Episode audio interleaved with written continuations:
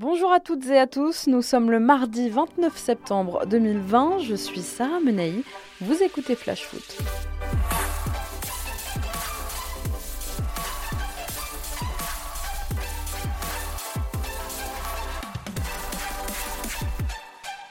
Ce devait être temporaire, finalement la règle des 5 changements pourrait bien s'inscrire dans la durée sur la scène européenne. Ligue 1, Serie A, Bundesliga, entrée en vigueur à la reprise des championnats pour limiter les risques de blessures post-confinement, la règle des 5 remplacements a été adoptée par presque tous les grands championnats européens. La semaine dernière, c'est le président de l'UEFA, Alexander Seferin, qui a annoncé que ces 5 changements seraient encore autorisés cette saison en Ligue des Champions. Même chose en Ligue des Nations. Le cas de l'euro restant lui à trancher, mais plusieurs sélectionneurs militent en faveur de cette évolution. Parmi eux, Didier Deschamps, Joachim Lowe ou encore Luis Enrique.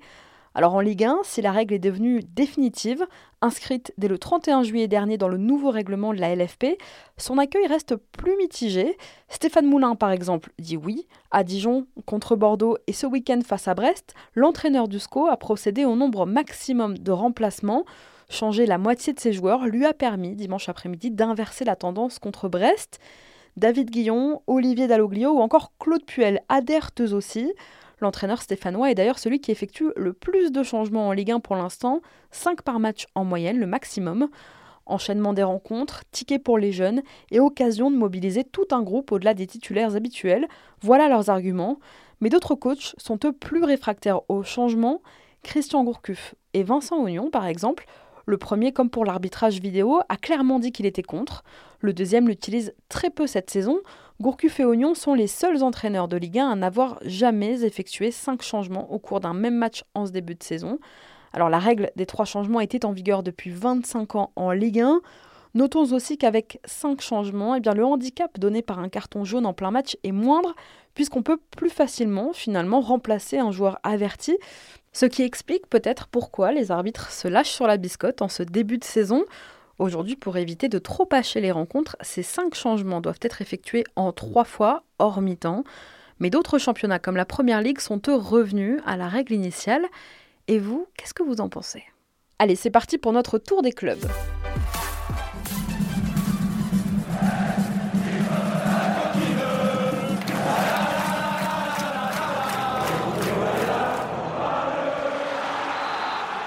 À Angers, Ryan Aitnouri devrait quitter ses coéquipiers d'ici la fin de semaine. Le latéral du SCO est au milieu d'une belle bagarre entre plusieurs clubs espagnols, le Barça, l'Atlético de Madrid et Valence. Alors il ne reste plus qu'une semaine avant la fin des négociations. Angers en attend 20 millions d'euros. Arrivé en janvier en provenance de la Real Sociedad, Ruben Pardo quitte déjà Bordeaux. Le milieu espagnol est prêté avec option d'achat à Leganés, club espagnol relégué en deuxième division. Alors Pardo n'est apparu qu'à huit reprises en Ligue 1. Autre joueur à être prêté au club de la banlieue de Madrid, Sergi Palencia, là un ancien bordelais. Après avoir disputé six matchs de Ligue 1 la saison dernière avec l'AS Saint-Etienne, Palencia quitte lui aussi la France. Dans West France, ce matin, on apprend que Brest aurait trouvé un accord avec le gardien international tunisien Moise Hassen. S'entraînant avec eux depuis quelques jours déjà, l'ancien portier du Cercle de Bruges devrait très bientôt paraffer son contrat. Il sera troisième à Brest dans la hiérarchie des gardiens, derrière Gauthier Larsonneur bien sûr et Sébastien Cibois. Moise Hassen vient pallier au départ cet été de Donovan Léon vers Auxerre. Visite médicale ce matin pour Alfred Gomis, le gardien dijonnais qui avait prolongé jusqu'en 2024 il y a quelques semaines, va finalement quitter le DFCO. Comme annoncé, il part à Rennes où il devrait donc tenir la place d'Edouard Mendy, parti lui à Chelsea. L'opération devrait aboutir pour un montant de 14 millions d'euros. Et si Gomis devrait être titulaire cette saison en Bretagne, Julien Stéphan sait en tout cas qu'il peut compter sur un bon numéro 2 en la personne de Romain Salin. Romain Salin qui a prouvé encore une fois à Saint-Etienne samedi qu'il était une doublure solide. Je vous en parlais hier, sorti après avoir ressenti une douleur derrière la cuisse dimanche à Nîmes, Ignatius Ganago, meilleur buteur de ce début de saison, a soulevé un peu d'inquiétude du côté de Lens, mais les premières nouvelles sont rassurantes d'après le club, le joueur aurait simplement été pris de crampes, les supporters lensois sont rassurés. Un peu de détente du côté de Lille. Après la victoire 2-0 du LOSC face à Nantes vendredi soir, Christophe Galtier a décidé de récompenser ses joueurs de leur bon début de saison en leur accordant eh bien, trois jours de congé. Les Lillois n'ont donc repris l'entraînement que ce matin à Luchin. Quelques nouvelles de l'infirmerie à Lorient. Blessés à la cheville contre Lyon dimanche, Enzo Lefebvre et Adrien Grbic vont passer des examens complémentaires en ce début de semaine. Quentin Boigard, victime lui d'une entorse de la clavicule il y a une semaine, devrait reprendre l'entraînement collectif demain. Le milieu pourrait jouer à Metz dimanche prochain. On continue notre tour des clubs avec l'actu lyonnaise dans un instant, mais avant ça, c'est l'heure de notre déclat du jour. Elle est signée Thiago Silva. C'est mon cœur qui parle. Et vous avez un chef d'espoir qui est une grosse bite. Faut pas avoir la grippe. Ni la gastro. C'est que ça qu'a dit. Dans les colonnes de France Football, ce matin, l'ancien capitaine du Paris Saint-Germain, fraîchement transféré à Chelsea, s'est livré sur la manière dont s'est terminée son histoire à Paris. Et le moins que l'on puisse dire, c'est que le Brésilien n'a pas été tendre sur la manière dont Leonardo, le directeur sportif parisien, a géré sa fin de contrat. En gros, Léo a d'abord proposé à Thiago Silva de prolonger deux mois de plus pour le Final 8 de Ligue des Champions à Lisbonne, avant de lui proposer plus, eu égard à ses bonnes performances pendant cette Ligue des Champions. Alors je cite Thiago Silva, la manière dont cela a été conduit ne m'a vraiment pas plu. C'est comme si trois matchs pendant le Final 8 avaient tout changé, et tout ce que j'avais réalisé finalement pendant ces huit ans, ça ne comptait plus. Léo a fait ça de façon maladroite et précipitée. Voilà les propos aujourd'hui d'un Thiago Silva visiblement vexé. Et une question nous vient comme ça à l'esprit. Le défenseur brésilien serait-il toujours au Paris Saint-Germain aujourd'hui si Leonardo avait été plus fin, s'il avait eu plus de tact avec lui? Peut-être.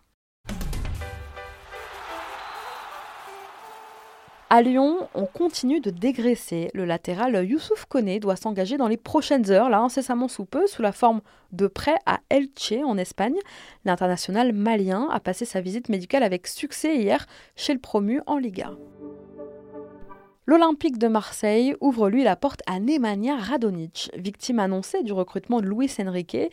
L'attaquant remplaçant dans l'esprit de son coach André Villas-Boas risque de voir son temps de jeu vraiment se réduire et a d'ailleurs été invité à plier bagage. Il a été mis sur le marché par Pablo Longoria et plusieurs écuries semblent intéressées aujourd'hui par le Serbe. On parle de la Roma mais aussi de l'Olympiakos de Mathieu Valbuena. À Metz, Habib Diallo a la tête ailleurs et ça se sent. La direction messine aurait donné un bon de sortie à son avant-centre sénégalais qui n'a pas marqué un seul but en ce début de saison.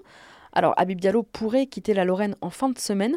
Dans le viseur de Tottenham, notamment depuis quelques semaines, il ne resterait plus qu'à trouver un accord entre les deux clubs. Sur le point d'être transféré, lui, à la Sampdoria en Serie A, Keita Balde a été hier testé positif au coronavirus. Alors c'est pendant sa visite médicale que l'attaquant sénégalais de Monaco a subi un dépistage au Covid, dépistage qui s'est révélé positif. Il a aussitôt été placé en quatorzaine. Le mercato se terminant mardi prochain, ça risque de faire un peu short pour le transfert de Balde. Cette fois, c'est officiel, le derby de dimanche entre Montpellier et Nîmes se jouera bien sans public à la Mosson. Via un communiqué publié lundi sur son site, le MHSC explique cette décision de huis clos. Compte tenu de la baisse de la jauge à 1000 personnes, le club n'a pas eu le choix que de renoncer à son public pour cette rencontre, ne voulant ni pénaliser ni avantager certains de ses supporters. Alors concernant les modalités de remboursement pour les supporters ayant acheté leur billet au guichet du stade, les remboursements se feront uniquement à ces mêmes guichets du 6 au 25 octobre. Et pour ceux ayant acheté leurs billets en ligne, aucune démarche n'est à faire puisque le remboursement se fera automatiquement. À Nantes, les temps sont durs. Après leur défaite sur la pelouse du LOSC vendredi soir, les Nantais ne comptent que 5 points après 5 journées avec une seule petite victoire en 5 matchs. Mais les problèmes des Canaries ne sont pas récents. Depuis le début de l'année, le FC Nantes n'a pris que 13 points en 14 matchs. Aucun club de Ligue 1 ne fait pire. Prochaine rencontre samedi sur la pelouse de l'OGC Nice. Et si finalement Willan Cyprien ne partait pas à Bordeaux comme annoncé, mais plutôt à Aston Villa? Selon les informations de Sky Sports, le milieu de terrain qui dispose d'un bon de sortie de la part de ses dirigeants niçois, eh bien, intéresserait le club de Première Ligue. Les Villains auraient formulé une offre d'environ 17 millions et demi d'euros. Affaire à suivre. Allez, comme tous les mardis, on passe à notre rubrique Foot Business.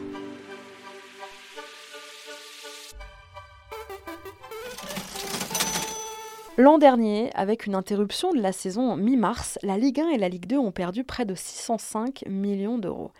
Et ce n'est un secret pour personne, la reprise du foot à huis clos ou avec cette jauge limitée pèse forcément sur les comptes des clubs.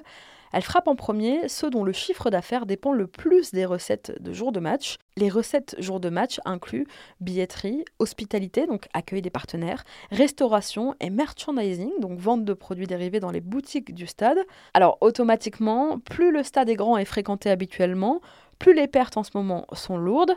En Europe, aucun club ne gagne autant de revenus jour de match que les deux géants espagnols, le FC Barcelone au Camp Nou et le Real Madrid à Bernabeu, deux des plus grands stades au monde.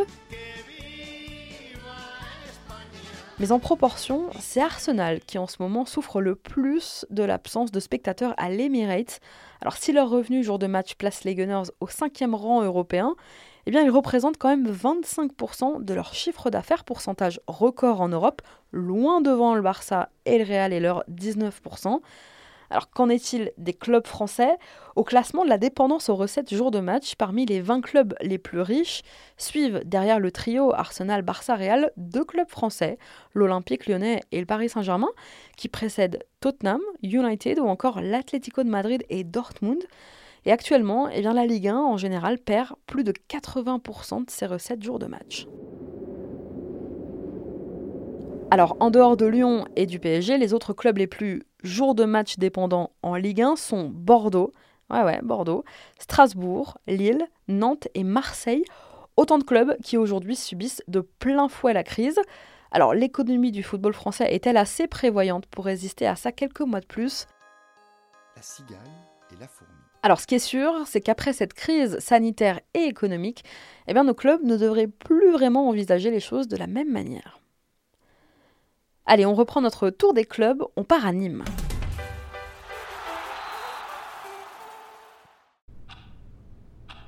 Diego Roland est toujours attendu du côté de Nîmes. L'attaquant uruguayen devrait revenir en Ligue 1, mais son retour se fait attendre. Alors que Nîmes et son club du Deportivo La Corogne se seraient mis d'accord pour une indemnité de 2 millions d'euros, eh bien le club espagnol, ces dernières heures, serait revenu sur sa position pour des raisons financières. Attention, il ne reste plus qu'une semaine avant de boucler l'affaire. À Paris, mauvaise nouvelle pour Thomas Tuchel, touché à un mollet dimanche soir sur la pelouse de Reims. Il est plus que probable que Neymar manque la réception d'Angers vendredi soir au parc en ouverture de la sixième journée. Le Brésilien doit rapidement passer des examens. En plus de ça, la commission de discipline de la LFP doit demain se prononcer sur son altercation avec Alvaro. Gomis parti à Rennes, Dijon aimerait récupérer Sacha Boy. En manque de temps de jeu dans son club formateur, celui qui a vu Brandon Sopi lui passer devant dans le rôle de doublure au poste de latéral droit pourrait être prêté à Dijon cette saison pour accumuler du temps de jeu avant de peut-être revenir un jour en Bretagne. Leicester ne lâche pas le morceau pour Fofana. Alors que Saint-Etienne s'est montré très ferme et repousse toutes les offres, les Foxes auraient transmis une quatrième proposition, 35 millions d'euros plus 5 millions de bonus, 40 millions d'euros au total pour Wesley Fofana. Cette fois-ci, les Verts pourront-ils résister? Réponse dans quelques jours. Rennes fait le forcing pour Mohamed Simakan. Très convoité, le défenseur de 20 ans aimerait bien lui aussi quitter son club formateur, mais Strasbourg, là encore, est intransigeant et en réclame toujours 20 millions d'euros, une somme que le club breton n'est pas vraiment prêt à mettre. Selon West France, les discussions se poursuivent quand même. Merci à tous d'avoir été avec nous. C'était Sarah Menaï. Vous écoutiez Flash Foot. On se retrouve demain.